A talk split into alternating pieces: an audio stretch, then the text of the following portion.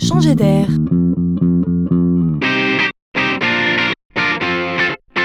C'est la chronique de Laurent Collen.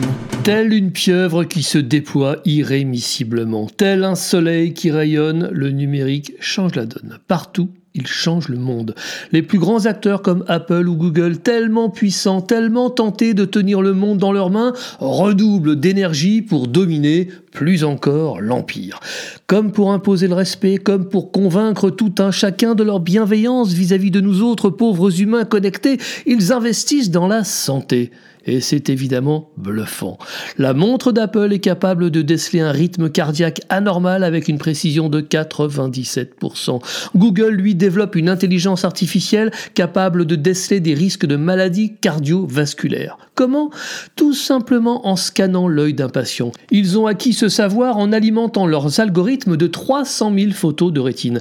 Ainsi, l'œil expert d'un scannage qui ne rate rien, associé à l'information massive de 300 000 cas, enrichis de données cliniques sur les patients, vont délivrer des diagnostics dont la qualité finira par être supérieure à celle de n'importe quel médecin, aussi spécialiste soit-il, mais isolé. Cette nouvelle approche de dépistage n'est pas encore suffisamment précise à l'heure qu'il est, mais voilà le sens de l'histoire. Le docteur Google y travaille.